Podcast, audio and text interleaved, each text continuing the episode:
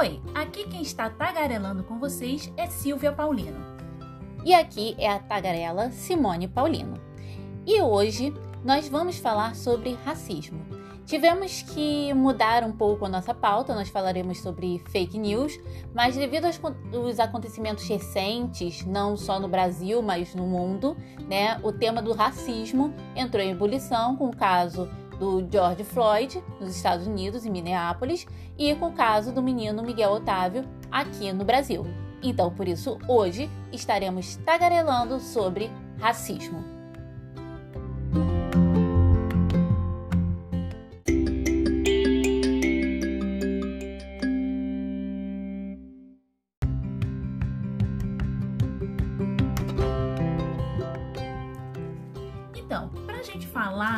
Racismo, é, nós decidimos fazer um episódio é, explicando o que é o racismo. É, não buscando uma discussão sobre os, as coisas que estão acontecendo atualmente, mas buscando de uma maneira didática, até explicar o que é racismo, porque muita gente se declara antirracista, eu não sou racista, eu sou antirracista, mas sequer tem ideia das estruturas do que é o racismo. Então a gente vai buscar uma abordagem um pouco mais didática para dar uma introdução ao assunto para quem está procurando saber o que é. Exatamente, Silvia. E aí eu começo aqui com uma definição do pai dos burros, né, do dicionário, que ele define aqui o racismo, né? E aí ele coloca como uma das primeiras definições. Teoria e crença que estabelece uma hierarquia entre raças etnias. Doutrina que fundamenta o direito de uma raça vista como pura e superior de denominar outras. Preconceito exagerado contra pessoas pertencentes a uma raça etnia diferente, geralmente considerada inferior atu, é, atitude hostil em relação a certas categorias de indivíduos. Então, se a gente for ver, é, até na definição aqui do dicionário, tudo está ligado à questão de poder. É sempre um inferiorizando o outro. O racismo é o quê? É sempre uma raça inferiorizando a outra. Para começar, né, de uma maneira bem geral. É, a Convenção Internacional para a Eliminação de Todas as Formas de Discriminação Racial da Organização é, das Nações Unidas, a ONU, é, em 1965, ela traz uma definição também de racismo e acha que é, dialoga bem com a, até com a definição de, do dicionário, né?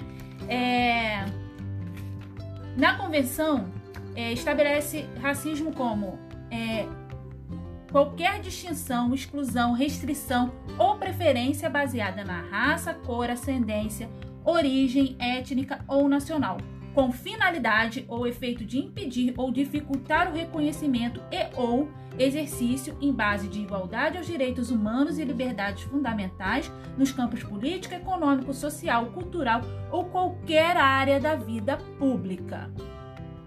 Então a gente vê que dialoga bem, porque não é só inferiorizar, mas é impedir o acesso a direitos e a dignidade da pessoa humana. É, eu acho que é interessante, assim, eu acho interessante eu deixar isso claro, né? Que a Silvia ela vai falar muito mais nesse podcast, porque realmente é um assunto que é do entendimento dela. A Silvia ela é mestre em Humanidades, Culturas e Artes e a tese dela, a tese não, perdão, gente. A tese em breve. Tese em breve, mas a dissertação dela foi em cima da questão das cotas raciais. E é claro, para falar sobre as cotas raciais, ela acabou tendo que passar pelo tema do racismo, então é um tema que ela domina muito mais. Então a voz da Silvia vocês vão ouvir pra caramba hoje, tá, gente? É, Simone. Hoje, é, hoje eu vou ter que falar mais. Hoje você brilha, vai. Sim. Então, é, e aí quando a gente fala, ah, mas o racismo, a gente trouxe algumas definições, e aí eu gosto de colocar que a gente não tem um tipo de racismo, nós temos racismos, né? A gente não tem um tipo de racismo. É, o professor Silvio Almeida, e para quem não conhece, é um jurista, é especialista na questão racial, assim, excelente. Procurem a, as obras dele, tá? Tem um livro dele que é o que, o que é o racismo estrutural, da, do Feminismos Plurais, que, que é uma obra excelente para quem está começando a estudar sobre racismo, vale muito a pena, tá? E ele faz uma distinção é, de três tipos de racismo. Ele fala do racismo individual, que é aquele racismo subjetivo, é aquele racismo entre as pessoas ali, aquele racismo do cotidiano que acontece entre, entre é, pessoas, tipo um xingamento, uma injúria racial. Na convivência. Na né? convivência, exato, Simone.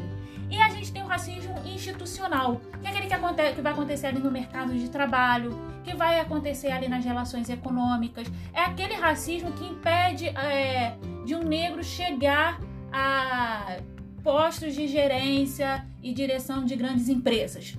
É esse racismo que vai travar aí. Então é aquele racismo que não vai ser exposto em palavras, mas ele vai ter mecanismos de impedir a ascensão social. Tá? Ele, é dentro, ele ocorre dentro das instituições. E aí a gente vê nas instituições poucos negros em cargos de gerência, em cargos de direção, e assim, até no momento do contrato de funcionários, falar não tem o perfil da empresa. É, qual seria esse perfil da empresa? E aí ele coloca também o racismo estrutural. O racismo estrutural é aquele que está na, na própria formação do Estado. Então tá em tudo. É aquele, é aquele racismo que está na formação da identidade nacional. E aí, quando a gente fala é, que o Brasil tem um racismo estrutural, a gente, é, muita gente usa a metáfora da casa. Eu não sei de onde surgiu. Se alguém souber a autoria, por favor, me informe. Porque eu já vi várias pessoas falando dessa forma, mas não tenho autoria. É, enfim, de, é, coloca como se o Brasil fosse uma casa sendo construída, e aí você tem o tijolo, você tem é, desculpa, eu não entendo muito de obra. Enfim, você tem lá o. Aquelas coisas que você coloca para botar uma casa em pé. É, a coluna, você é, essas coisas. E aí, pensando na formação da casa, cada, cada coisa seria a estrutura do Estado. Né? Pensando no Brasil como uma casa sendo construída. E o racismo é o cimento. O racismo estrutural é o cimento. Então ele está em tudo. Então só tem um jeito de acabar com o racismo estrutural: é romper as estruturas que o Estado está fundado. Não tem outro jeito. Até porque esse, como é que você tira o cimento de uma casa? Exatamente, não tem, não tem como. Então, assim, é... quando o Silvio de Almeida faz essa divisão, né, o racismo é, individual, institucional, estrutural, é lógico que a gente sabe que há outros tipos de racismo. A gente, a gente tem é, o racismo é, o, o, racismo ambiental, né? É, a gente tem o racismo recreativo. Mas esse, esse tipo de racismo, eles acabam, estão, eles acabam englobados ali também nesses três tipos de racismo. Talvez eles entrariam como uma subespécie é. desses outros três tipos. Sim, mas eu acho que o racismo recreativo seria interessante você falar só um pouquinho dele, Silvia. Porque é um tipo de racismo que a gente vê muito. Que é, ah, é só uma piada. Então, né? o, o racismo recreativo é aquele que se dá, como a Simone já começou a esclarecer, nas piadas, né? É o tipo de piada que os trapalhões fazia com o Mussum. Sim. É o racismo recreativo. Era o nego bêbado, com aquele jeito de malandro, e vai chamar de macaco, e hahaha, e todo mundo tá achando muita graça. É, é, é o blackface, é o Paulo Gustavo quando ele pinta a cara de preto para fazer uma nega favelada. Esse é o racismo recreativo. É, o que. Ah, mas é só uma piada. É As pessoas não entendem piada. piada, mas. É, é que né? nem o. Ah, esqueci. Eu não lembro o nome do humorista agora. Mas daquele. É... Eu sou a cara da riqueza. Ele fazia blackface, gente. Pelo amor de Deus. Entendeu? Assim, que, que ele vinha, era negra sem dente, o, o cabelo é, é crespo, crespo, tal. Então, esse, é, aí você ri, você, você ri da mulher negra favelada, você ri do, do homem negro cachaceiro, Cero, vagabundo. Vagabundo, é aquele estereótipo da, da vadiagem, né? Um dia a gente fala um pouco mais sobre isso, mas é o tipo de racismo que é para entretenimento você vai rir. Você vai achar graça e você vai falar que aquilo não é racismo porque aquilo é uma piada. E não é. Porque no momento que você está ofendendo alguém, está ofendendo uma categoria, a piada já acabou ali. Exatamente.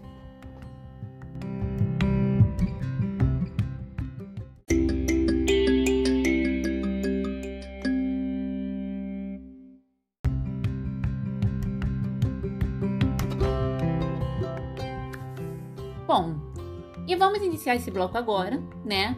Falando um pouquinho mais sobre o conceito de raça e racismo, enfim. No comecinho, né, eu, Simone, comecei falando do termo do dicionário e a gente percebeu aí o que vem a ser o racismo. É sempre uma raça se considerando superior a outra raça. Então a gente tem que pensar que o racismo, ele é algo que é socialmente criado, né? É algo criado dentro de uma sociedade. Não é algo que a pessoa na, vai nascer com aquilo.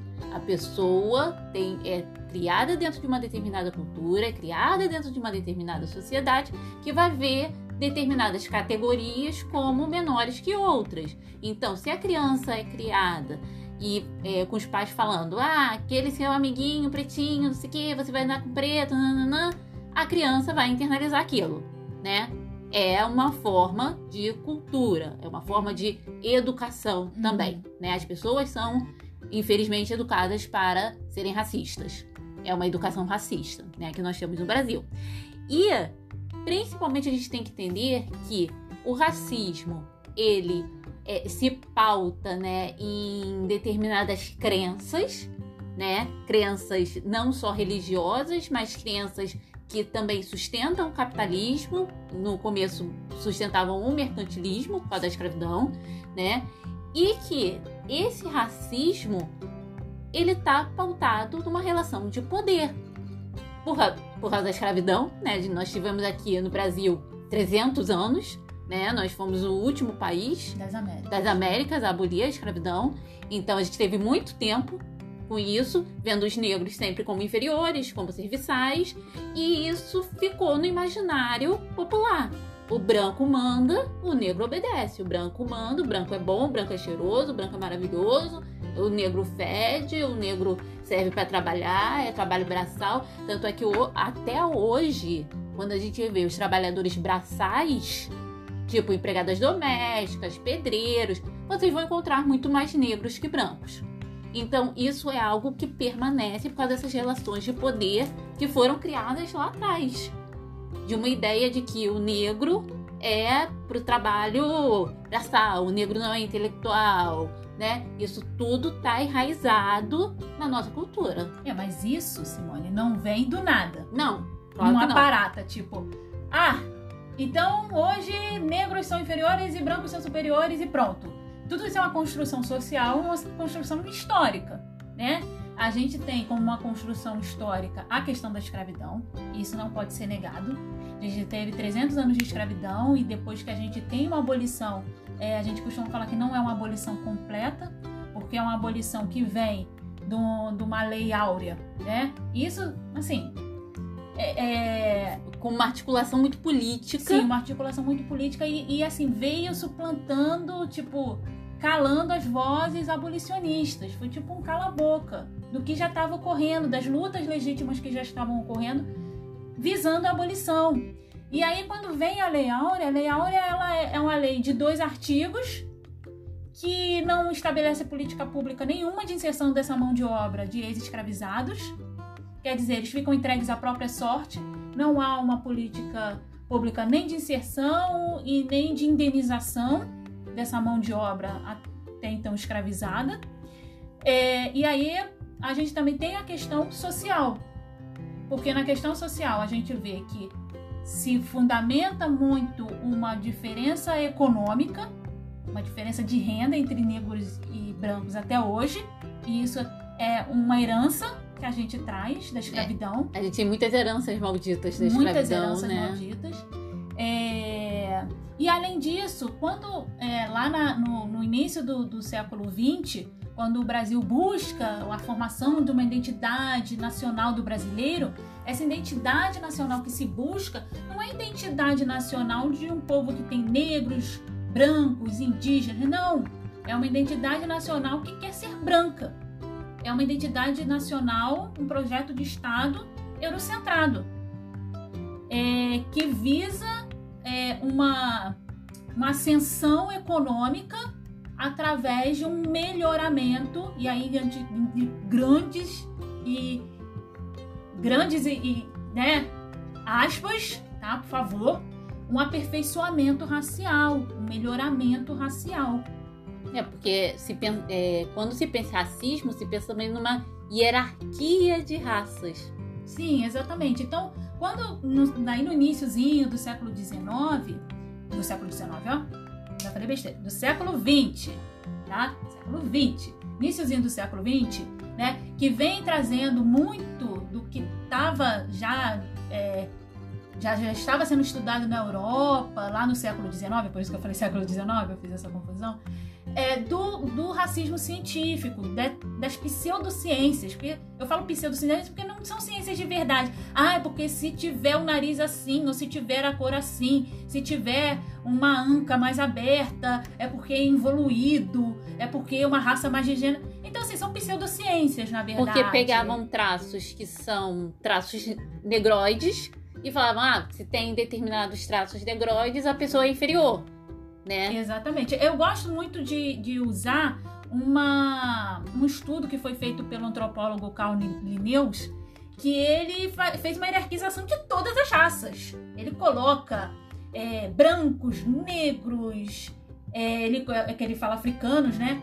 É, ele coloca é, os asiáticos, que ele fala que asiáticos é uma raça de má índole. Assim, tinha umas coisas muito doidas. E aí, quando é, ele faz essa, essas distinções, ele coloca o branco, o europeu, né? No caso, ele coloca como europeu. Isso é século XVIII. É, ele coloca o europeu como o supra-sumo. Quando ele fala do europeu, ele fala que os europeus são pálidos, de pele alva, musculosos, são ágeis, perpicazes, inventivos, regulados pelo costume e pelas leis. Quer dizer, são civilizados.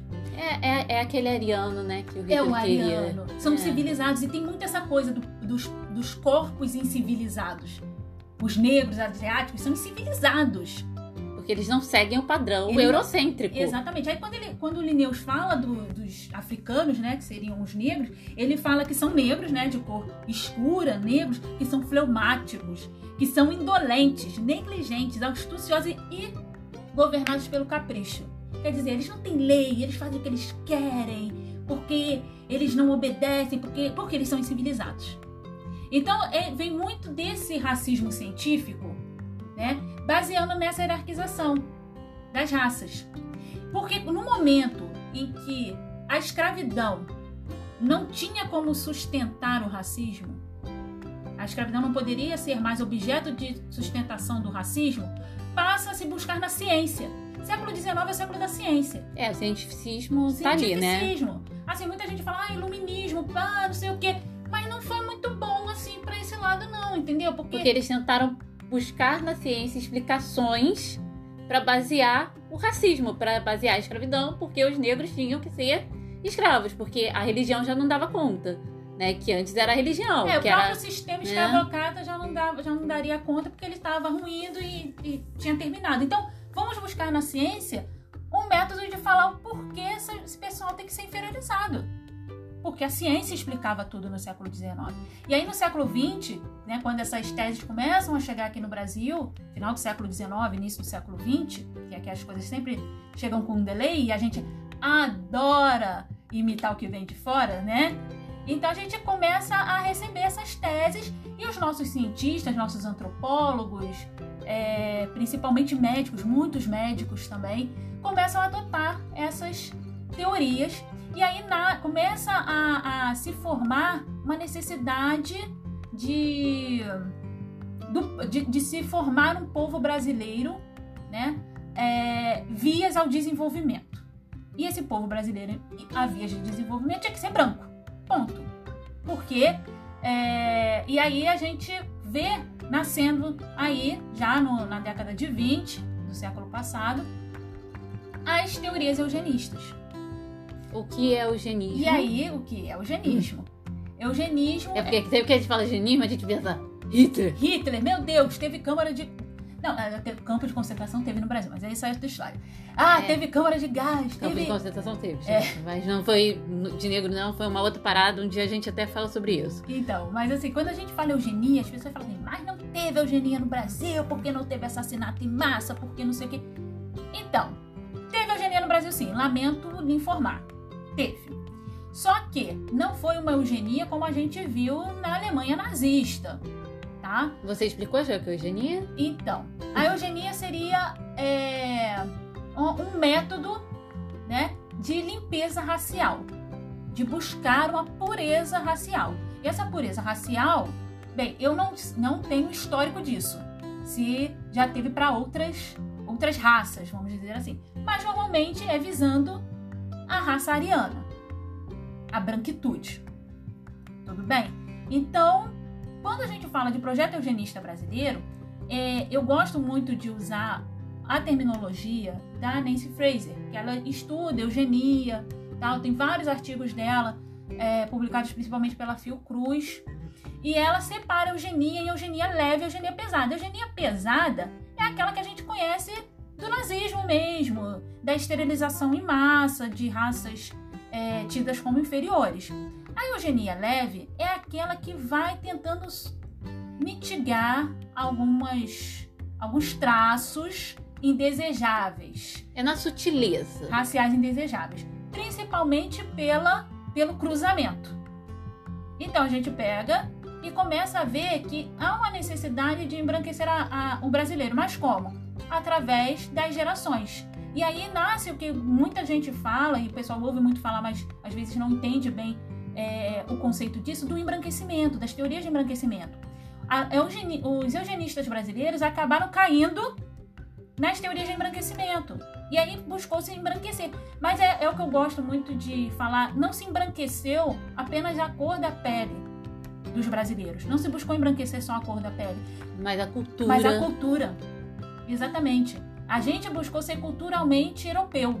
Então, tudo que não fosse vindo de uma cultura europeia, aquele era rechaçado. Aquilo não era tido como uma cultura brasileira. Então, a gente tem uma perseguição, Muito grande ao samba. sim, cu- às religiões Joga- de matriz africana, Africanas. a capoeira, tá? Um dia a gente faz um podcast aí mostrando as legi- como a a legislação foi um é, foi um argumento para controle social e, e etc. Da população dessa negra população negra, da... da escravidão. Exatamente. Então, é, o embranquecimento ele buscou, né, clarear a cor da pele. E aí, quando a gente fala dos eugenistas brasileiros, é, a gente tem nomes que a gente fica assim, gente, mas era eugenista?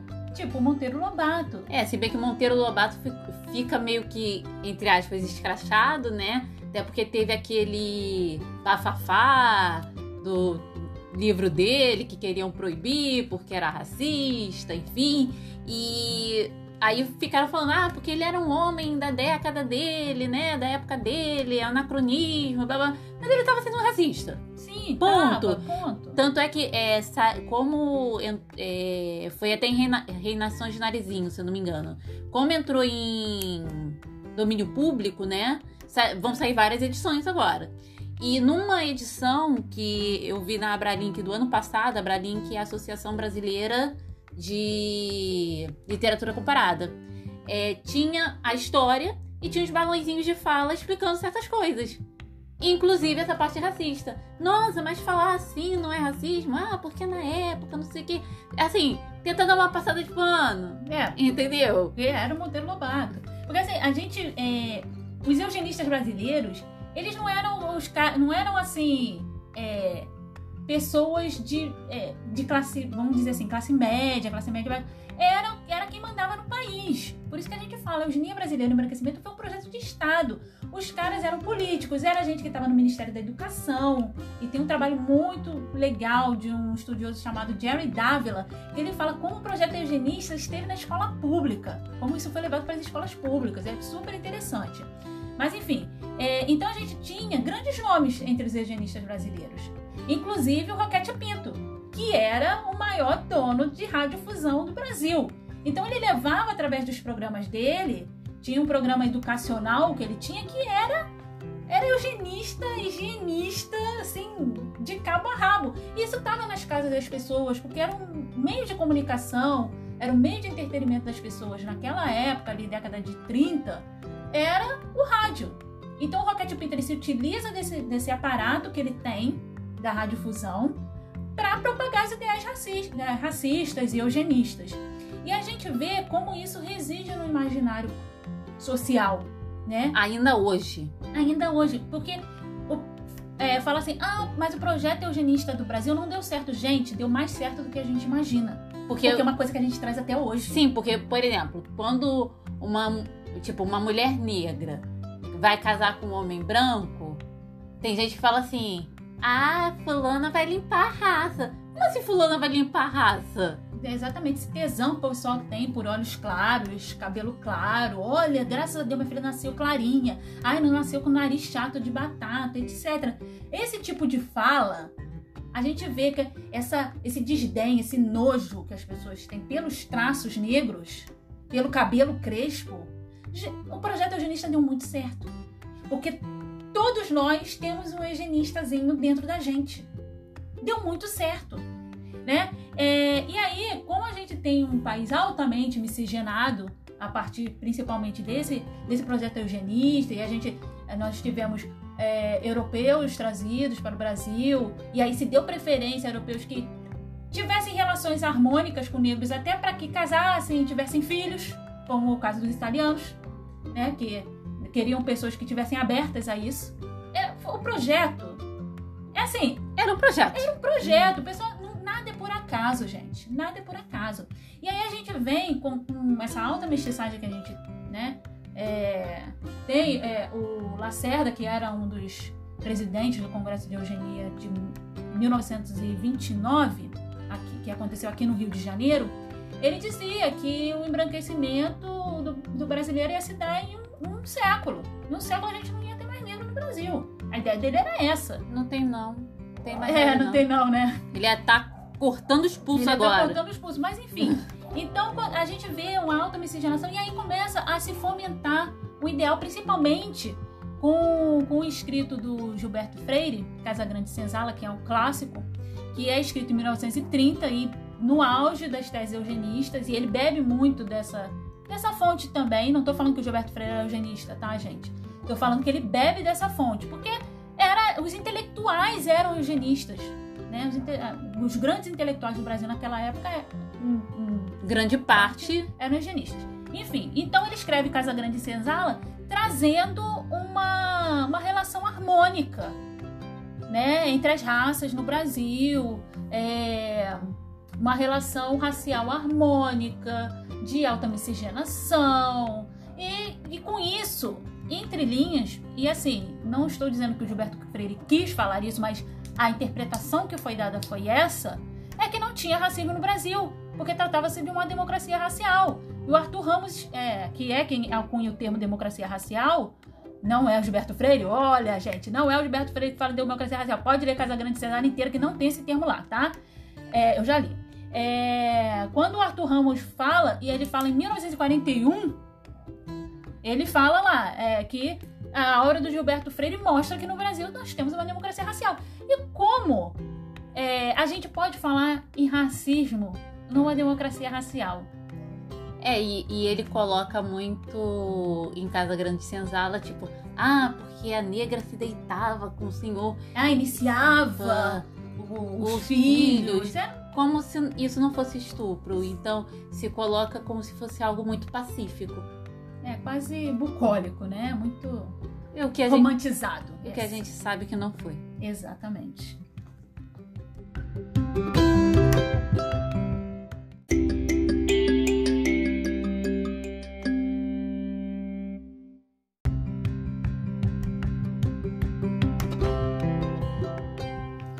E aí, o Brasil, né?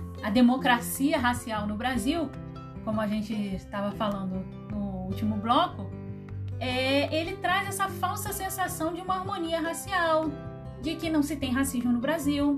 E a gente sabe que sempre teve. Como a gente falou, né? Lá no início, no Brasil a gente tem um racismo estrutural, então ele tá em tudo. Ele tá desde a formação, desde que a caravela chegou aqui no Brasil. Né? Desde, na verdade, desde o primeiro navio negreiro chegou aqui no Brasil, a gente tem racismo. Ele foi mudando, foi se adaptando, mas ele está aqui. Né? E aí, lá na, quando a gente fala da democracia racial, e isso é, é, é tido lá na década de 40 do século passado, é, a gente vê essa denúncia da democracia racial e aí fala, não é democracia racial, é um mito, porque mito vocês sabem que é mentira, né? Mito, mito, mito. Mito, mito, mito. Então é um mito da democracia racial. E aí vem Florestan Fernandes, é, Abdias do Nascimento falar, olha gente, isso aqui é um mito, porque isso aqui não é verdade. Olha como os nossos negros vivem no Brasil. Olha as condições sociais e econômicas dos nossos negros no Brasil. Olha o tratamento. Como é que a gente pode falar que é um país que não tem racismo? Se o racismo está aí todos os dias. A gente não tem um apartheid, a gente não tem uma segregação. Como foi na África do Sul, como foi nos Estados Unidos, que foi escancarado, né? Exatamente, mas a gente tem é, meios de segregar essas populações. Sutis, mas temos. E esses meios impedem que essas pessoas possam ter vida, uma vida com dignidade, possam alcançar é, status sociais mais elevados. E tá tudo aqui. Então, como é que a gente vai falar que tem democracia racial? Não tem. Entendeu? E dentro dessa, dessa questão da gente ser um povo altamente miscigenado, principalmente é, por esse projeto de Estado do embranquecimento, a gente vê muita discussão sobre colorismo que é uma coisa que dá pano para manga, daria um podcast inteiro, inteiro sobre é. isso. Mas aí, Simone, por favor, é, colorismo. O colorismo é um termo, né, que foi alcunhado pela Alice Walker, né, que é a autora de Cor Púrpura, né? Sim, ela alcunhou esse, texto, esse termo na década de 80. E o que, que seria esse colorismo? É o degradê. Tipo, ah, você é negro de pele mais clara, é um negro de pele mais escura, é um negro retinto, faz um degradê de negro, né? Vamos é, dizer assim. Se busca uma hierarquização de cores, cores dentro... dentro dos negros. Né? E essa hierarquização de cores dentro do negro, por exemplo, um negro de pele mais clara, ele vai ser absorvido né, mais facilmente dentro de uma cultura branca, porque ele é mais próximo do branco, vamos é, dizer assim. É o que uma, a Viotti, que é uma historiadora da. Acho que é da Unesp, agora não lembro. Mas enfim, ela fala que eles são mais assimilados. Isso, são mais assimilados na cultura branca, porque, tipo, ah, tem a pele mais clarinha, então é, as portas para um negro de pele mais clara são muito mais abertas do que as portas para um negro de pele retinta. E esse colorismo, o que, que ele faz? Ele causa uma certa ruptura dentro do próprio movimento negro. Porque em vez de se unir ah, negro de pele clara, negro de pele escura, é todo mundo negro.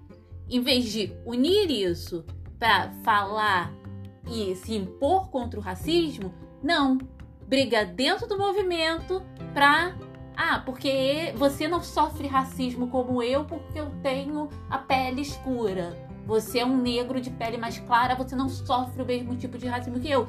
De fato, não. É legítimo. É legítimo. Porque a experiência com o racismo para um negro de pele escura, né, um negro de pele retinta, é totalmente, é totalmente diferenciada, não, mas é muito mais agressiva, vamos dizer assim, do que para um negro de pele clara mas todos sofrem o racismo. E aí, dentro do colorismo, se busca uma pigmentocracia. Olha, se você é mais claro, então a gente vai te abraçar melhor, a gente vai te assimilar melhor. Se você alisar o cabelo, melhor ainda. Se você afilar o nariz e fizer um mimetismo, que a gente chama, né? Que é mimetizar, é imitar os traços brancos, você vai ser abraçado. Né? E isso. Você vai clarear o cabelo, você, tipo, vai tentar, né?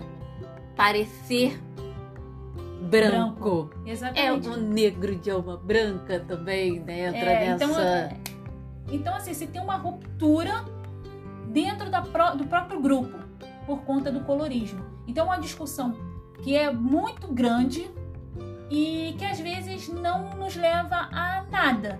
Porque, na verdade, a gente acaba desarticulado, né? Agredindo uns aos outros, chamando de afrobege expulsando, né, fechando as portas de Ucanda, e a gente não consegue se mobilizar para demandas maiores, para demandas mais importantes, que seria o combate do racismo. Primeira coisa que a gente tem que fazer é reconhecer que nós temos o racismo no Brasil. E aí a gente vê que é, o racismo no Brasil ele tem peculiaridades.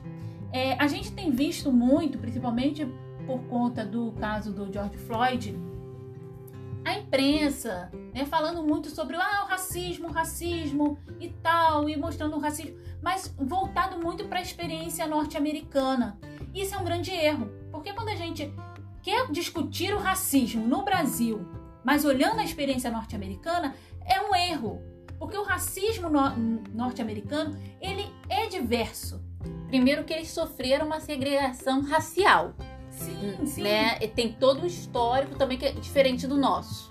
Exato. E os negros nos Estados Unidos, eles têm uma sensação de comunidade, de grupo, de pertencimento ao grupo muito maior do que nós temos no Brasil, porque tem negros no Brasil que não têm a sensação de pertencimento, que não se acham negros, na verdade. Exato, né? É que, que agem é, como se não fossem, como se fosse, como se o negro fosse o outro, né? Nós, nós somos e eles são outros, né? É, e aí, quando a gente fala do racismo no Brasil, quando a gente quer discutir racismo, a gente tem que falar também da nossa experiência. Eu acho muito legal esse espaço que a mídia tem dado, mas eu acho que também tem que falar assim, não, vamos discutir o nosso racismo também. Porque, na verdade, a mídia não está discutindo o nosso racismo. Nós estamos discutindo o racismo deles. O racismo estadunidense. E isso não é, é, é legal, mas não é o ideal para uma leitura do racismo aqui, para o combate do racismo aqui. É, nós temos nossas peculiaridades. O da Mata, que é um autor também maravilhoso, antropólogo, enfim, ele alcunhou o termo racismo à brasileira. E isso é, é, uma, é assim, abre sua mente. Tá, porque ele fala o seguinte: o racismo brasileiro, ele se orgulha de não ser racista. Ninguém é racista no Brasil, ninguém. Então, assim, é, é, incrível como temos pessoas que sofrem racismo no Brasil, mas você não encontra um racista. É até o que eu falei, a gente pode fazer uma experiência. Abrir um formulário no Google Forms e colocar a pergunta: Você é racista? Sim ou não? A gente pode fazer isso até no, no Twitter do. É, do Tagarelices. Sim ou não? Você vai ver que nem pouquíssimas pessoas, porque sempre tem um, um, outro fora da curva, né? Tanto é que é só você ver quem ocupa o cargo da presidência, né? É, exatamente. Então, assim, sempre tem um outro fora da curva, você vai ter alguns sims, mas bem, bem pontuais. E a grande maioria, não, eu não sou racista. Mas se você for, sei lá, pesquisar, dar uma olhada no Instagram ou no Facebook, Twitter dessa pessoa, você vai encontrar alguma coisa racista pode ter certeza que Pode você... ser o racismo recreativo, porque as pessoas entendem como brincadeira. É brincadeira. Entendeu? Então, se assim, você vai encontrar alguma coisa racista ali, não tenha dúvida disso. Porque é incrível quantas pessoas sofrem racismo e a gente não tem racista no Brasil. Então, da Mata, quando ele fala isso, ele é perfeito. Porque o racismo no Brasil, ele se orgulha de não ser racista. É, é sensacional, porque quando você fala assim, fulano, você está sendo racista. Eu não posso ser racista porque minha avó é preta. Sempre sai uma avó preta do armário. É impressionante. É, ou não posso ser racista. Eu tenho amigos negros. Eu até tenho, tenho amigos, amigos negros. negros. Né? Muitas mulheres, às vezes, que falam, ah, eu não sou racista, eu já namorei um negro. Sabe, assim, é, é muito... É, ele, ele se orgulha de não, de não ser racista porque tem um amigo negro, porque já te, namorou um negro, ou porque é, tem uma avó negra. negra. Que, enfim. Aí vem com a, a, empregada da minha casa, que é negra. Que é negra. É como se fosse da minha família. família. É uma segunda mãe para mim. Enfim, é a ama, né? A ama, né? É, então, quando o Damata fala isso, ele é perfeito. E outra coisa que eu acho muito interessante também quando a gente fala de racismo no Brasil é uma matéria da Folha de São Paulo de 1995 tá? Que eles chamam o racismo no Brasil de racismo cordial. E é exatamente isso. É aquele racismo que acontece de tal forma que a gente fica fica pensando: será que essa pessoa foi racista comigo ou é coisa da minha cabeça? É, quando, tipo, você entra numa loja e, tipo, tem várias vendedoras paradas, fazendo nada. Você é uma mulher negra, você entra na loja e você começa a ver os produtos e nenhuma vendedora se move para perguntar: você quer uma ajuda? Exato. Elas não vão te impedir de entrar na loja, mas elas vão te fazer se sentir desconfortável com aquilo.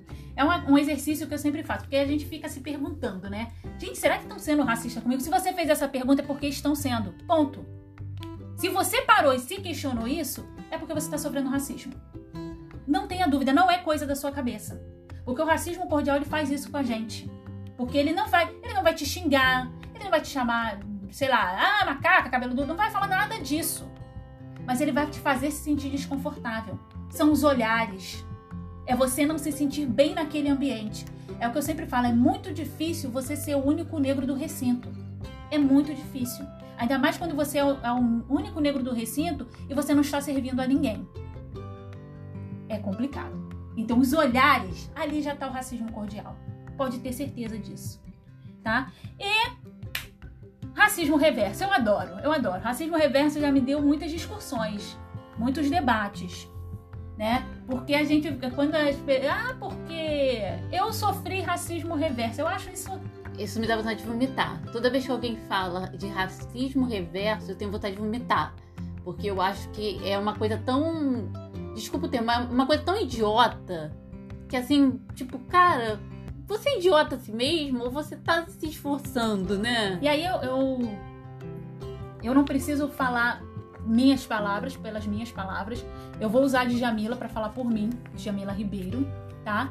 É, que no livro dela, Quem Tem Medo do Feminismo Negro, ela fala o seguinte: para haver racismo reverso, precisaria ter existido navios branqueiros, escravização por mais de 300 anos da população branca, negação de direitos a ela.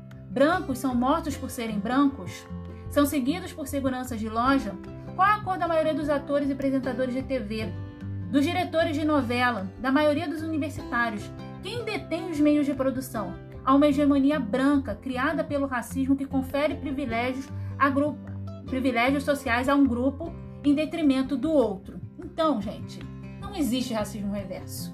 E aí eu vou usar a definição do Silvio Almeida também, né? Pra, que eu acho que ele complementa a ideia da Djamila, né? Quando fala sobre a questão do racismo reverso, que ele fala é, também é da, da coleção Feminismos Plurais, né? É do livro que é o Racismo Estrutural. E aí ele fala: a própria ideia de racismo reverso é curiosa e nos mostra como muitas vezes nos detalhes moram as grandes questões. O termo reverso, junto ao racismo, já traz o sentimento de que há uma inversão, algo fora do lugar, como se houvesse um jeito certo ou normal de expressão do racismo. Racismo é algo normal contra minorias, negros, latinos, judeus, árabes, persas, ciganos, etc. Porém, fora destes grupos, é atípico, reverso. O que fica evidente é que a ideia de racismo reverso serve tão somente para deslegitimar as demandas por igualdade racial. Então, você falar de racismo reverso, você está sendo racista. Porque o que, que você entende? Tipo, é, que o Você está subvertendo a ordem. ordem. Porque o racismo só pode ser contra minorias. Se você faz racismo contra branco, é racismo reverso. Tipo, porque assim, a ordem do racismo é sempre contra negros, é contra latinos, é contra minorias. E quando a pessoa fala racismo reverso, pode ter certeza, é, é racista. racista. e outra curiosidade do, do racismo no Brasil é essa rejeição, essa ojeriza que as pessoas criaram de falar que uma pessoa é preta, uma pessoa é negra, sabe? É, são os dedos, né, que se tem para falar isso. Vão inventar N terminologias para fugir para descrever uma pessoa negra. negra. Não vai falar que ele é negro, vai falar que ah, ele é aquele, é moreno escuro, ah, aquele aquele escurinho, aquele que é moreno escuro, aquele moreninho. Tipo, o cara não é moreninho, o cara não é escurinho, ele não é moreno escuro, ele é negro. negro. Ele é preto. Custa usar a palavra, né? Que muitas vezes eu, eu sou professora né, do ensino fundamental 2, né? Sexto a nono ano. E assim, às vezes eu tô falando e falo assim, não, porque eu sou uma mulher negra e tal. E os alunos falam, porque eu sou negra da pele clara. Você não é negra, você é morena. Eu falei, morena é uma pessoa branca que tem o cabelo preto. Eu não sou uma pessoa branca de cabelo preto. Então, não sou morena, eu sou negra. E eu acho muito interessante esse termo moreno que a gente usa aqui no Brasil para designar um pardo, né? Entre grandes aspas. Eu odeio essa palavra pardo, é, que pardo para mim é envelope. É, papel, né? Mas alguns estudiosos, quando vieram estudar os negros é, na Bahia, eles falavam que é muito curioso que o Brasil é o único lugar do mundo que se usa o termo moreno para se designar uma pessoa negra. Eles achavam isso uma coisa surreal e pra gente é normalizado, né? É... Então a gente vê como se criam categorias para não falar que uma pessoa é negra, como se você afastando a, o tipo, né, afastando a terminologia, você se afastasse do grupo. É impressionante como os mecanismos sociais estão interiorizados na sociedade brasileira.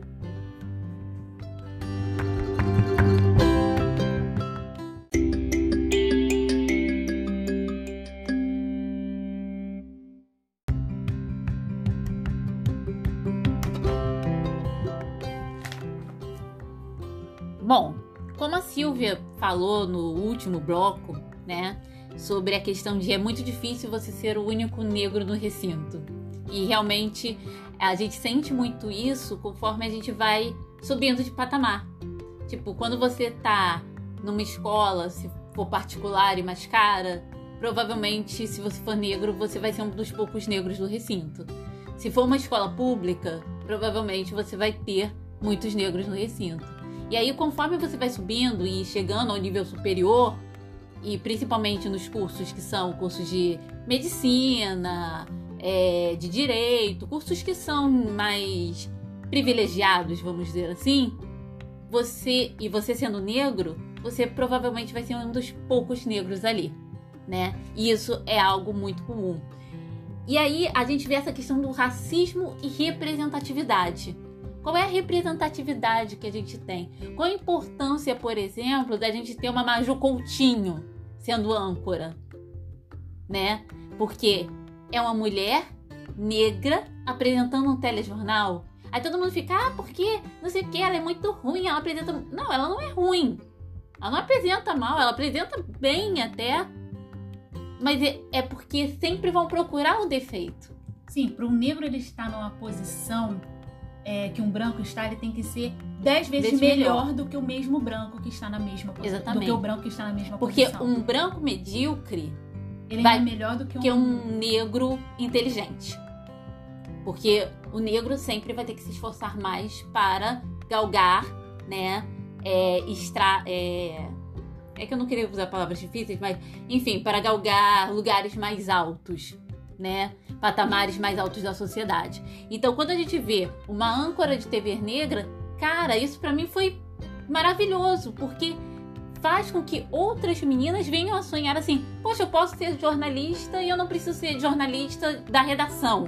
Eu posso ter uma jornalista que eu posso botar minha cara na tela, né? Então, isso é muito importante. E aí a gente pensa também é, em, em novela. As protagonistas das novelas são o quê?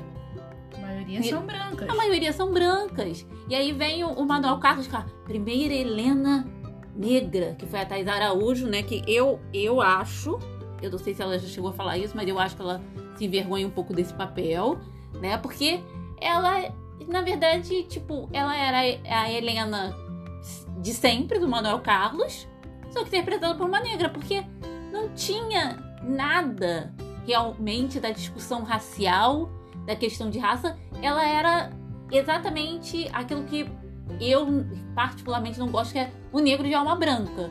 Ela era tipo aquele, aquele filme Corra. Ela tinha um branco vivendo dentro dela, uma Helena branca vivendo dentro dela. Exatamente. Tá? Porque não era uma mulher negra. Ela não mostrava, não se mostrava ali como uma mulher negra. Então isso não, a gente não pode considerar como representatividade.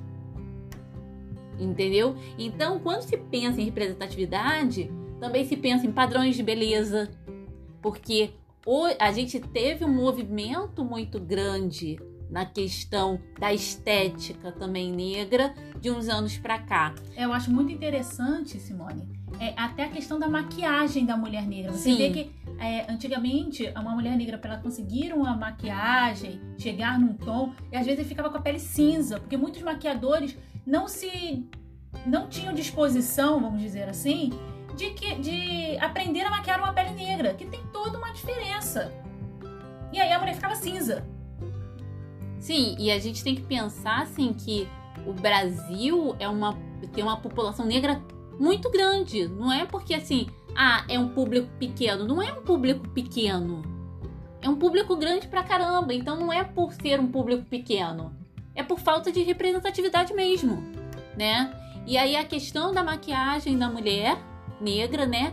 E uma questão que assim, que pra mim eu sempre pego muito é a questão do cabelo Sim. que veio assim uma época em que houve um boom do- de querer é, fazer o mimetismo branco, né? Que ah, a mulher só parece arrumada se ela estiver com o cabelo liso. Então foi aquele boom das escovas progressivas e todas as mulheres que tinham cabelo crespo queriam alisar o cabelo, precisavam alisar o cabelo, tinha que fazer chapinha todo dia e era aquela coisa fedorenta que quase cheia de formol, tá? A maioria tem formol, pra quem não sabe, que você tinha que ficar lá com uma toalha no rosto, quase morrendo, faltando ar, pra ficar com o cabelo liso. Porque o cabelo tinha que estar liso. Porque um cabelo crespo não era um cabelo bonito. Porque o cabelo liso é um cabelo mais próximo da branquitude. O seu cabelo crespo mostra o quanto você é negra. E aí veio um movimento, né, da questão de voltar a ser crespo, né? Teve um comercial maravilhoso da Dove, né? Que eu Lindo, falo que eu até chorei. que eu até chorei. E nessa época eu usava progressiva. E foi nessa época que eu falei assim, cara, eu quero meu cabelo. Eu lembro, porque fui eu que te passei esse vídeo. Sim. Né? E eu falei, eu quero meu cabelo. Eu não, esse cabelo não é meu. Eu quero o meu cabelo.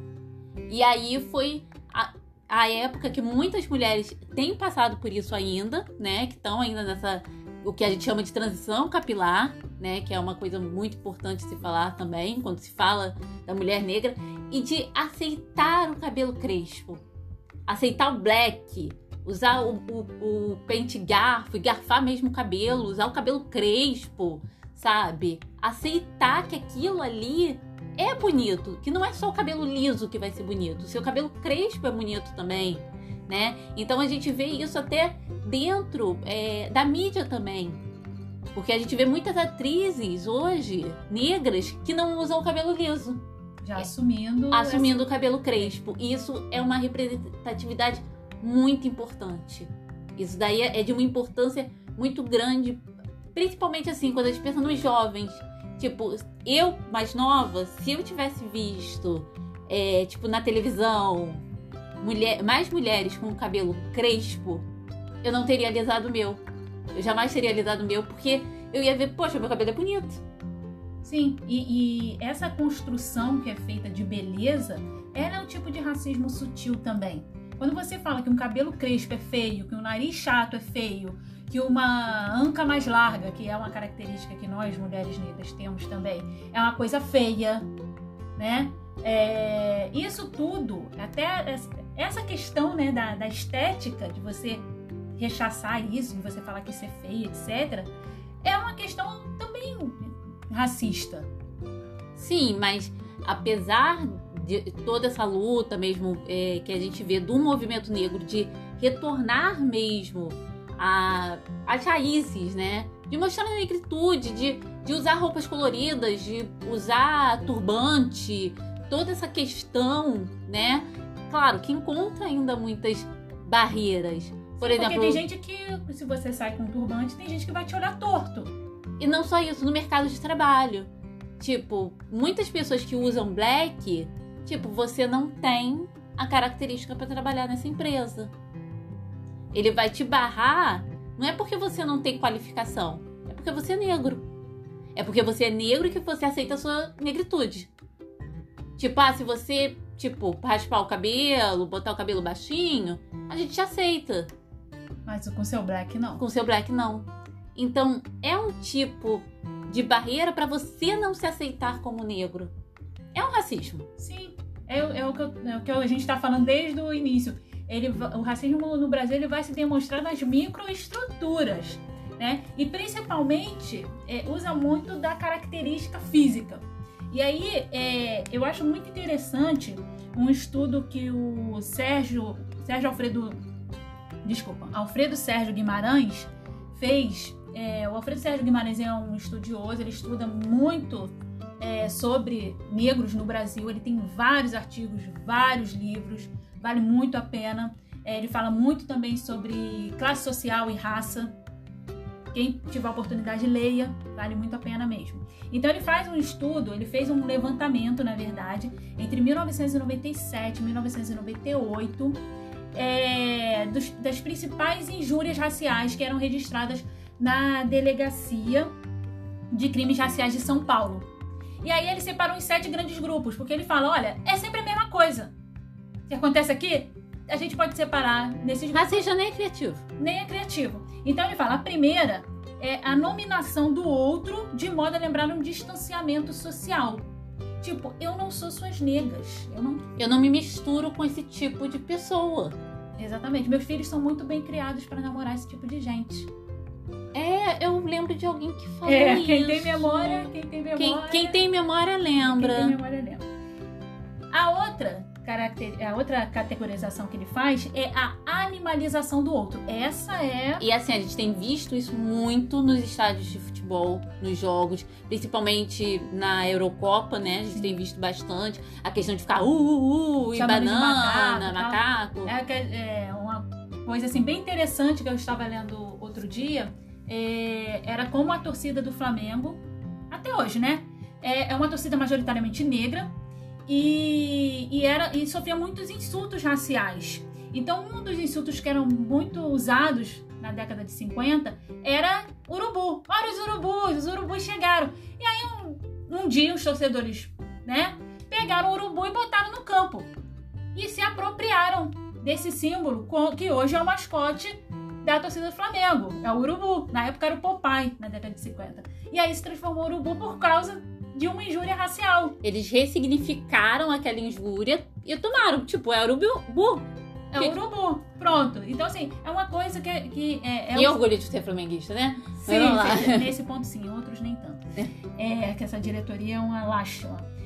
É, o terceiro grupo é a acusação de anomia, conduta delinquente, imoralidade sexual ou irreligiosa. É falar que macumbeiro é coisa do demônio. Já chamou de macumbeiro, você já sabe que né, já tá rolando uma coisa É, sempre bota macumbeiro como um xingamento. É. Tipo, ah, ele é macumbeiro. Tá, e daí?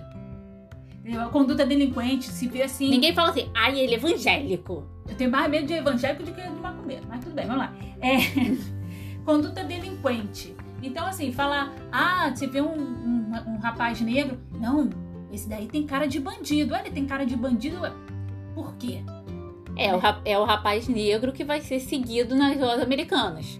Exatamente. Enquanto o rapaz branco tá enchendo o bolso dele de chocolate. É, entendeu? Né? É, a quarta é invocação de pobreza ou condição social inferior ao outro. Né? É falar, é favelado, esse preto favelado esse tipo de coisa. Né? É, o 5 acusação de sujeira. É, fala que preto fede, que não toma banho, que cheira macaco e tantas outras coisas que a gente escuta, tipo, ai, tá cheio de criolo. Exatamente, né? exatamente. É, o sexto é natureza pervertida ou de maldição divina. Tipo, é o determinismo biológico. Só podia ser preto mesmo. É, preto uma... que não caga na entrada, caga na saída. É. É trabalho de preto. Exatamente. O sétimo é a invocação de defeitos físicos e mentais. É chamar de negro beiçudo, cabelo duro, preto esse... burro. Preto burro, esse tipo de coisa. Aí, a gente tá, tá, usando essas falas, algumas pessoas que estão ouvindo o podcast vão ficar chocadas, falando, nossa, Caramba, elas estão falando isso. Mas, gente, sinceramente, vocês nunca ouviram isso no seu dia a dia? Mesmo que você seja uma pessoa branca, vocês nunca ouviram isso. Nunca ouviram alguém ser chamado dessa forma. Então não vamos ser hipócritas. A gente sabe que acontece e muito. O que a gente tem que começar a ficar é incomodado e começar a rebater esse tipo de fala. Porque se a gente não se sente incomodado, se a gente não rebate, isso continua acontecendo. Como sempre aconteceu. Porque tem que ter um freio. É, e aí, algumas pessoas também estão ouvindo e falam assim: ah, mas eu já ouvi até os próprios negros falarem isso. É como eu ouvi outro dia: os próprios negros são mais racistas do que os brancos.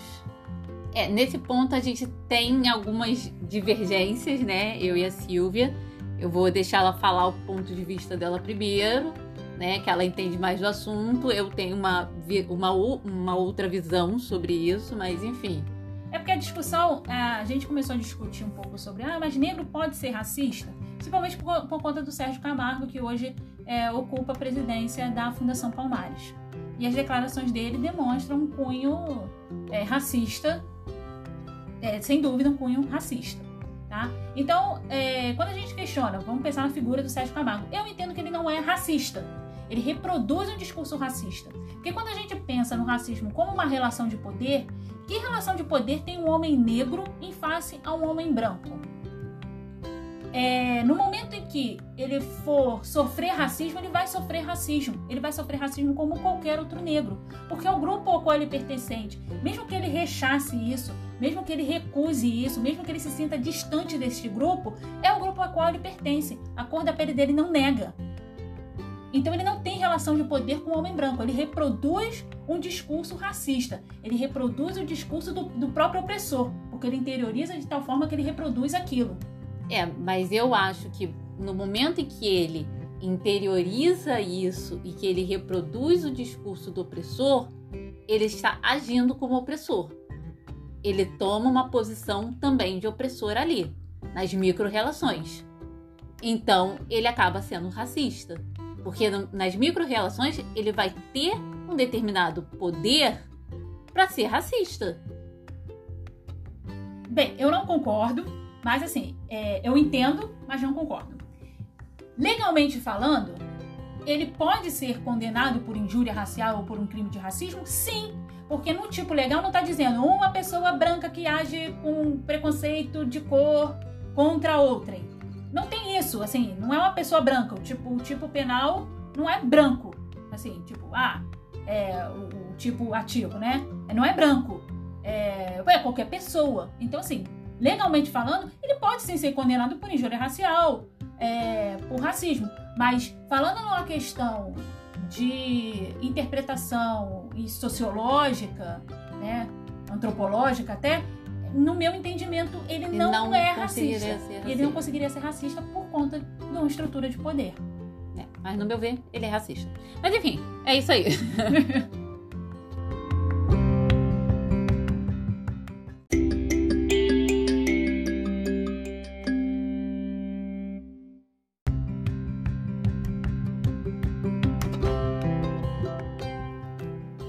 inicio esse bloco falando é, uma frase da Angela Davis, que ela diz que não basta não ser racista, é necessário ser antirracista. Então, assim, você simplesmente não ser racista, ah, eu não sou racista, como a maioria dos brasileiros se declaram, não é o suficiente. Você precisa também saber ser antirracista. E a Djamila Ribeiro lançou, é, foi esse ano, né? Ano passado, é, um pequeno manual, né? Não foi, é, ano passado, 2019. É um pequeno manual antirracista. E nesse pequeno manual antirracista, que é um livro bem pequenininho, é fácil de ler, não tem nada, oh meu Deus, ela coloca, né, algum, algumas dicas, vamos dizer assim, de como você deve se portar para ser antirracista. E aí algumas estratégias. É, são estratégias, exatamente. E não só estratégias para negros, mas estratégias para brancos, estratégias para a população. Todos. Serve para todos. Ser antirracista, gente, serve para todos. A luta contra o racismo não é só dos negros. É, porque a luta contra o racismo não é uma luta de negros contra brancos, é de todos contra o racismo. É, isso é muito importante. Então, a, é, eu vou falar o sumário, né? Mas só bem en passant, né? Só para vocês conhecerem e até terem interesse, né? Se quiserem estar tá comprando o livro. É, Informe-se sobre racismo, que esse podcast já é, ó, show para vocês que a gente está dando várias informações aqui sobre o que é racismo. Enxergue a negritude. Isso é, não se negar como negro também, né? Que a gente falou até um pouco aqui. Reconheça os privilégios da branquitude, gente. Isso daí dá um outro podcast, porque realmente ser branco no Brasil ou em qualquer outra parte do mundo, na é verdade, né? É um privilégio. Você tem portas mais abertas. Só de você não ter a sua expectativa de vida reduzida pela cor da sua pele, já é um grande passo. É um privilégio, tá? Então, reconhecer você como branco, reconhecer que a branquitude tem seus privilégios. É, perceba o racismo internalizado em você. Gente, todo mundo tem uma sementinha racista, né? é como a gente explicou durante o podcast, que a gente tem no imaginário social brasileiro, o imaginário social brasileiro é racista. Então, assim, é aquela coisa, é você desconstruir isso, você reconhecer e tentar desconstruir isso. Mas isso que eu tô falando não é racista, né? É, apoie políticas educacionais afirmativas políticas de cotas, não só em universidades, mas em empresas, dentro da mídia. Nos Estados Unidos existe, né, nos filmes, cotas raciais. Sim, as políticas de diversidade, elas são importantíssimas para a gente ter uma sociedade mais colorida, mais plural, mais justa. Sim. Transforme seu ambiente de trabalho. Isso é, a gente precisa ter mais negros, não só é, como faxineiros, é a tia do café que você não sabe nem o nome, ela é. normalmente é negra. Exatamente. Então, é não só a tia do café, o negro não só ser a tia do café, mas você ter negros também em cargos de chefia, em cargos de, chefia de direção. O que impede? Se o cara, tipo, ah, tem curso de administração, tem pós-doutorado, tem não sei o quê, e ele é negro e por que ele não pode ocupar aquele cargo, né? É, leia autores negros. É também muito interessante porque a experiência de. Não falo só de escritores negros, é, como é que eu posso dizer? Teóricos. Também teóricos. Mas leia também literatura escrita por escritores negros. Sim, um caso é a Octavia Butler. É a Octavia Butler, que a primeira tradução da Octavia Butler, é, se eu não me engano, foi em 2017 aqui no Brasil. E, tipo, ela é conhecida como a rainha da ficção científica. E, e ela é uma mulher, mulher negra. negra. E poucos conheciam. Eu fui no congresso e eu falei sobre a Octavia Butler e, tipo, pessoal, quem? Né? E é uma, uma pessoa muito importante dentro da ficção científica. Mas ela é negra. Né? Então, leia autores negros. É, questione a cultura que você consome. Que foi o que eu tava falando da mídia. Tipo, nossa, esse elenco é todo branco.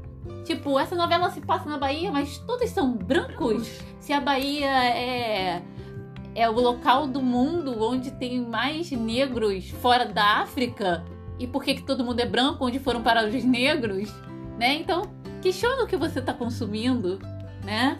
Os tipos de stand-ups também que você assiste, uhum. né? que existem stand-ups que têm piadas extremamente racistas, né? Conheça seus desejos e seus afetos. Por que, que você não, não é, se relaciona com uma pessoa negra? Principalmente mulheres negras, negras. sofrem muito dessa, é, desse preterimento. Né? É, porque é, existe a questão da solidão da mulher negra, que a mulher negra ela não é a mulher para casar, esse é assunto para outro podcast. Esse é assunto para outro podcast, mas existe muito nesse ideário, né, cultural que foi criado pelo racismo, que a mulher negra não é mulher para casar, é a mulher para diversão. É, tem até um artigo acadêmico, eu acho que não, acho que é uma tese de doutorado que fala que é, a mulher branca é para casar, é, a negra é para trabalhar e a mulata é para fuder, né? É. Você falou que não ia falar palavrão. É, desculpa, mas o título é esse. É, então assim, principalmente quando você é, é mulata, né? É a mulata tipo exportação. Exportação. Tipo exportação pra, Pra quê, quê? amiguinho? Tipo exportação pra prostituição, meu querido. Então, enfim, eu nem vou contar um caso que eu tive que eu briguei com um amigo por causa disso. Deixa quieto, né? Mas, enfim, é essa é esse ideário. A mulher certa pra casar é a branca. Então, existe um, um grande trabalho também sendo feito em cima dessa questão da solidão da mulher negra. Que a mulher negra é sempre preterida. Ela só serve pra uma ficada, ela não serve pra ser assumida, né? Então, isso é uma questão pra outro podcast, né? É. Mas enfim. É boa pra sair, mas não é boa pra sumir. É, exatamente. É, combata a violência racial. Se você vê uma injúria racial, alguém sofrendo uma injúria racial, você não pode ficar calado, É, mas não é só isso. É né? reconhecer também que a violência policial, ela Sim. tem muito de violência racial. Sim, com E certeza. no momento que você fala assim, não, mas não tem nada a ver, não tem a ver sim. Então você tem que reconhecer isso para poder combater também. Que a gente tem uma polícia que é majoritariamente racista. É, na verdade, a polícia são negros matando negros. Sim. Gente preta Né? matando gente preta. E é, é necessário a gente reconhecer isso, principalmente aqui no Rio de Janeiro, que a gente tem uma política que é uma política genocida da juventude negra, que a gente vê negros morrendo cada vez em idades menores, né? A gente já teve várias crianças mortas, e crianças, eu falo crianças de 10, 11 anos, não tô falando de adolescentes, né? Então, isso daí também mostra, né, que existe é, uma escolha também, é a vida que importa, né? Sim. Que vida que importa? A vida dessas crianças importava? Aí a gente entra no É, outro desculpa, tema e mas enfim. É, e por fim, né? Ela bota aqui sejamos todos antirracistas, que eu acho que ela faz uma referência total, né? a Angela Davis. Não a Angela Davis, a Chimamanda. Sejamos Sim. todos feministas, É, né? Ela faz uma referência total a Chimamanda, que é uma autora negra, nigeriana, né? E que seria interessante vocês também procurarem ler. Ela tem né, livros mais voltados para o feminismo, mas ela trata muito também da questão da raça, então é interessante. E aí, quando ela faz essa convocação, né, de ah, vamos ser todos antirracistas, é como a gente falou, a convocação não é só para negros, a convocação é para todos. Né? E aí, quando a gente fala todos, vamos, vamos, brancos, se engajem na nossa luta. É para se engajar na nossa luta, não é para tomar o nosso protagonismo. Porque vocês não sofrem racismo. Vocês não têm lugar de fala para falar sobre racismo. A gente tem lugar de fala. Eu, como mulher negra, tenho lugar de fala para falar sobre racismo. Então, é uma linha muito tênue É a gente abraçar a branquitude e falar: venham brancos, venham para a luta antirracista. E aí isso se converter no que a gente chama de white survival, né? Que é o branco salvador. Não, olha só, eu vou salvar vocês porque eu sou branco e eu tenho poder. Então eu vou pegar a voz de vocês e eu vou falar por vocês. Não, a gente quer falar pela gente. A gente não quer ser agenciado. Exatamente. A gente não quer que outras pessoas falem por nós. A gente quer espaço para falar. Exatamente. Então, assim, bran- ah, os brancos podem ser aliados. A branquitude pode ser aliada, sim, nessa luta. Mas não protagonistas. É interessante o que está acontecendo no Twitter, por exemplo. Sim, lindíssimo. Twitter, Instagram. também. É, explica É, que alguns é, influencers, né? influencers e atores, eles têm cedido espaço no Twitter e no Instagram dele para intelectuais negros. Porque eles não vão falar por esses intelectuais. Esses intelectuais vão falar por eles, vão falar, né, pe- pelo, pelo grupo que eles pertencem, que são negros. Vão falar de racismo a partir do lugar de fala deles. Então, é, quando a gente fala, ah, mas um branco pode ser aliado, sim, e deve, porque é uma luta para a gente transformar a nossa sociedade numa sociedade mais igual, numa sociedade melhor. Porque quando melhora para nós que somos negros, vai melhorar para todo mundo. Nós somos o maior grupo populacional. Nós somos minoria representativa, não minoria populacional. Então, se melhora para a gente, melhora para todo mundo. Agora, uma pessoa branca é, não, que não quer ser aliada, quer ser protagonista, olha, eu vou falar da experiência de racismo. Minha filha, meu filho, você não tem nada para falar de experiência de racismo, porque você nunca sofreu. Agora, eu vou aqui, vou, vou, vou convidar fulano. para falar sobre. Excelente, é isso aí. Eu vou usar os meus seguidores para dar voz a essas pessoas. É, não é igual assim, tipo, como já teve influências que fizeram isso, de pintar o rosto de negro e botar ali é, não posso respirar. Não, né? isso é horrível, isso é blackface. Face, enfim, foi, é foi, foi, uma coisa tão errada, tão errada. Em tantos que, graus. Em tantos graus, exatamente. Que assim, é muito louco. Porque assim, é, é muito interessante o respeito ao lugar de fala. O lugar de fala é, é como a Djamila Ribeiro fala, quando ela, ela tem um livrinho também chamado Que é Lugar de Fala, que também é do Feminismo Plurais. Ela fala que é, o lugar de fala é o lugar de existir, é a sua existência. Então, como é que você vai falar do lugar de fala do outro? Não é sua existência, não é sua experiência. Mas, como a Marcia Tiburi fala, se tem um lugar de fala, há um lugar de escuta. Então, esse é o momento da branquitude assumir o seu lugar de escuta.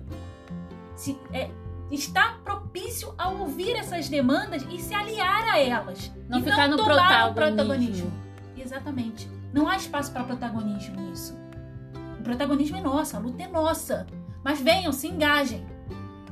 Todos devem ser antirracistas. Todos devem ser antirracistas.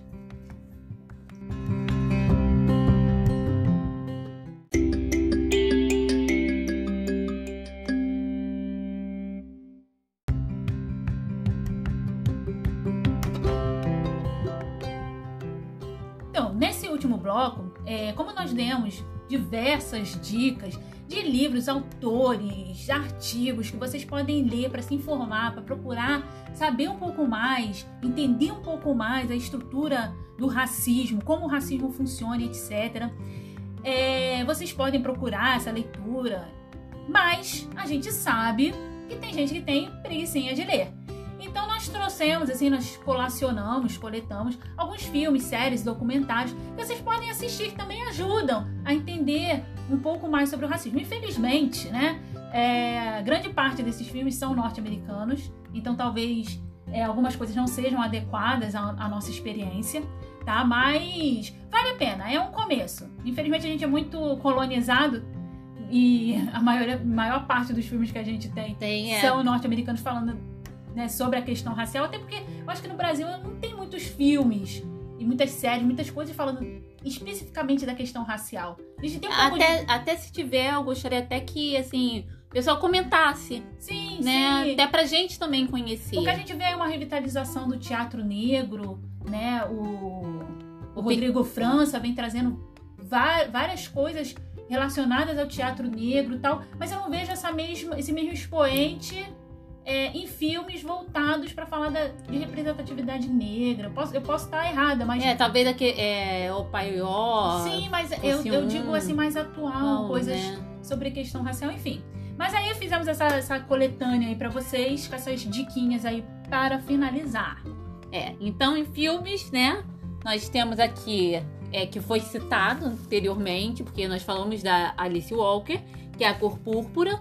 É um filme que é mais antigo, que é de 1985, mas vale a pena assistir porque trata muito não só da questão racial, mas trata de violência doméstica e, e enfim, questão de gênero, é bem interessante. É bem interessante.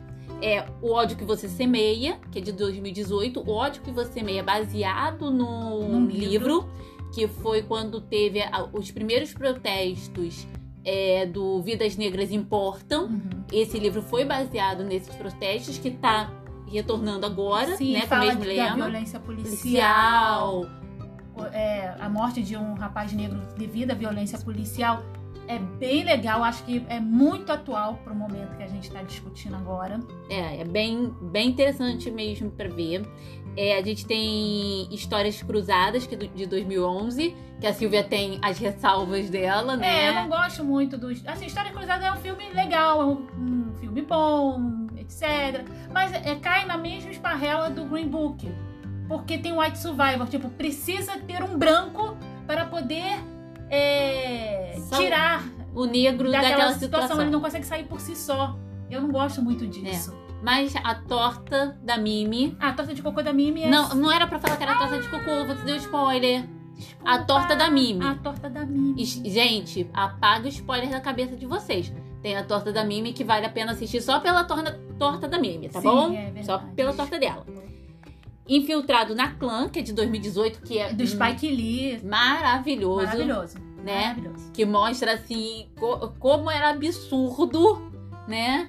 Tipo, é, a organização da Cancus Clã, enfim, ele, ele mostra de uma forma um pouco caricata até, mas é muito interessante pra gente ver essa ideia de, ah, ne porque negro fala muito assim, eles têm muito essa coisa, né? Que eles fazem o Eles estereótipo mesmo. reconhecem. Eles que é- reconhecem quem é negro. É excelente. É, filme excelente. É sensacional. Django Livre, que é de Sim, 2012. É ótimo. excelente do Tarantino, tipo, sangue, sangue, sangue. Tem, o Leonardo DiCaprio que tá excelente, né? É, tem também aquele outro, o outro ator, eu É esqueci o... o- nome dele, que também tá muito bom nesse filme. Ai, meu Deus. Mas enfim, É, eu esqueci. é. Porque o papel dele é excelente. Pra mim, Enfim, o filme é muito bom, né? Porque fala dessa questão escra- escravocrata, né? Do negro aforreado. é bem legal. É bem legal, vale super a pena assistir. Tem o toque do Tarantino, eu gosto do Tarantino, então, né, pra mim. É Estrelas Além do Tempo, que é de 2016. Que tem um pouquinho de White Survivor também. Kevin Costner. Ah, porque, porque, porque ela mesmo não foi lá e falou que, que entra no banheiro, entra no banheiro e pronto. Não, ele que vai lá quebrar a placa. Tem um White Survivor ali. Mas o filme é bom. É bom porque dá um protagonismo a mulheres que foram silenciadas. Sim, porque Mulheres se trata negras, né? de uma história real, Sim. né? E é, durante muito tempo essa história foi silenciada. Isso é Então, muito legal. isso Esse acho- resgate. É, esse resgate eu acho muito bacana. Corra, do Pili, que, cara, Que filme? 2017. Aliás, é quando a gente fala de série, me lembra de falar do Isso, negócio do é. Pili. Eu preciso falar. É, e bem-vindo a Merle Gaumont, que é de 2016. Esse filme já é francês, né? Que fala sobre um médico que ele vai. Ele é. Se eu não me engano. Não, ele não é senegalês. Mas ele é de um país africano, ele se forma na França, né? E ele vai. É, é, para um consultório que é no interior da França. E é um local que não tem negros. Então só tem ele e a família dele de negros. E o pessoal não consegue aceitar ele como médico por ele ser negro. As pessoas não vão no consultório dele porque ele é negro, né? Que ficam falando que ele é macumbeiro, tal. Então existe essa coisa, né? Esse preconceito. Conceito, enfim, é bem legal esse filme também, é bem interessante pra assistir, tem no Netflix. É, e quanto a séries, eu já começo logo com Olhos que Condenam. Eu acho que é uma série assim, tem estômago pra assistir. É uma série de 2019, tá no Netflix. é, que fala sobre a prisão injusta, né? De, de jovens negros devido a um estupro que ocorreu no Central Park. É uma história baseada em fatos reais. Assim, você tem que estar com estrutura boa pra assistir, porque é pesado, é denso, mas discute muito a questão racial, é, a questão do, do sistema penal norte-americano, que é muito influenciado pela questão racial. Isso é bem, bem interessante. É, outra também da Netflix é Hollywood, que, que é desse ano, de 2020, que mostram a Hollywood nos anos dourados e como teria sido se as barreiras raciais tivessem sido rompidas antes. É sensacional, assim. é, o mais legal de você assistir Hollywood é você depois você pesquisar e ver que muitas coisas poderiam ter tomado outros caminhos, né? É, se, se as pessoas tivessem mais coragem, talvez, de denunciar preconceitos. É bem interessante, bem legal mesmo. Cara, Gente Branca, que essa é quase um clássico do Netflix, que discute muito a questão racial. É, Raio Negro, né? Que eu acho legal porque traz um super-herói negro e traz questões raciais, E de violência. de violência, violência policial. Porque e- ele, além de ser um, um, super-herói, ele é diretor de uma escola pública, e, enfim. com vários alunos negros negros. e envolvido com tráfico. Tráfico. Então ele tentando salvar os alunos também. É da bem questão- interessante, porque eh, usa, usa, de plano, é, usa de plano de fundo a questão do super-herói e tal, mas tem discussões raciais ali bem profundas, né? É, inclusive, É, a, mai- a maioria do, do elenco é negro, é negro. né? É, tem Atlanta, que é de 2016, né? Que é também uma série que fala muito dessa questão racial também, tá no Netflix. A Netflix aqui tá dominando quase tudo, né? É, Todo Mundo Odeia o Chris, que é uma série que eu adoro. Que você ri, mas você fala, caramba, né? É só. é, E assim, você vê a senhora Morello. A senhora Morello é tipo. A senhora Morello é o brasileiro. É o brasileiro. sabe? Você vê assim, é o racismo cordial, né? E assim, eu queria fazer um adendo na parte de séries. É, o Pili, né? Ele, ele tá com o Tweet Lights On no, no Prime. E o terceiro episódio do Tweet Lights On, se eu não me engano, é Rebobinar. Isso. É Excelente. Excelente. Assistam, assistam. Eu terminei de assistir o episódio assim, arrepiada. Questão racial Se tá há- ali, nossa. E, é, questão racial, de racismo e de violência policial. Violência policial. Eu terminei de assistir esse episódio assim, arrepiada, tipo, caramba, É, que sacada. Acho que pra esse momento é um, É, É um e, é, ca- um- e é um episódio só. é um episódio só, vale muito, muito, muito a pena mesmo. E pra finalizar, documentários, né? Pra quem gosta de documentários, eu inicio com o Condenados da Mídia, mas aí não, não são todos os casos do Condenados da Mídia, que eles falam de crimes midiáticos, que é, qual- os quais a mídia acabou tendo influência na decisão do júri. É, Não são todos os episódios que falam de questão racial, mas o segundo e terceiro episódio são excelentes nesse quesito, tá? Principalmente o segundo, e aí você vai encontrar um paralelo muito grande com o que está acontecendo nesse momento nos Estados Unidos. É bem legal, vale, vale realmente a pena. É a 13 terceira emenda, que é de 2016, é, que fala muito sobre o sistema carcerário norte-americano. É, Minha História, que é da Michelle Obama.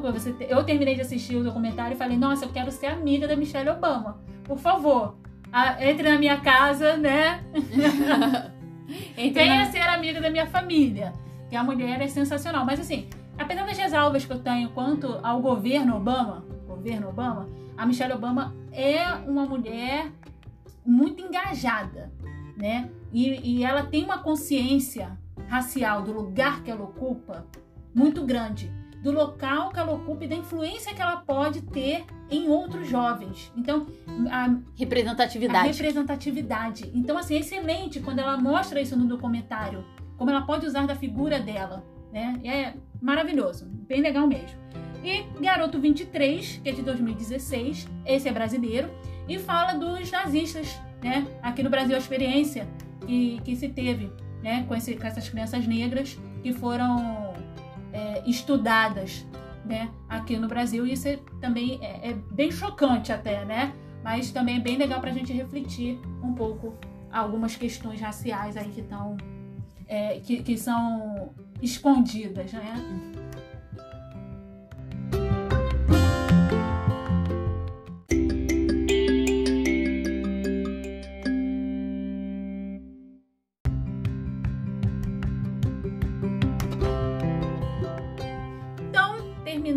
Podcast, eu espero que vocês tenham gostado. É, a nossa intenção com esse podcast sobre racismo é dar um- uma introdução para quem quer aprender mais sobre a questão racial, sobre racismo, é, brancos e negros que querem entender melhor o que é o racismo, como ele se desenvolve, como ele, é, como ele se estrutura, qual a influência dele na nossa sociedade. Isso é só o começo. Não se detenham a esse podcast, tá? Procurem mais, leiam mais, pesquisem mais, porque conhecimento é poder, acima de tudo. E a gente só consegue destruir e reconstruir coisas novas com conhecimento. Não tem outra forma. Isso sem dúvida. Então, Tagarelices termina por aqui, né? Esse nosso quarto episódio. E eu deixo aqui, né, o meu Twitter, né, para quem quiser seguir, Pauli, é, Paulino underline Simone. É, o meu é arroba sil underline c underline paulino E claro, nós temos o Twitter do Tagarelices, né? Que é muito importante que quem tá ouvindo siga, porque a gente sempre tá puxando alguma coisa lá sobre o tema e até aceitando sugestão de temas também, porque, enfim, a gente tá aqui para isso, que é o arroba Tagarelices P. Esperamos vocês no próximo episódio. Obrigada. Obrigada.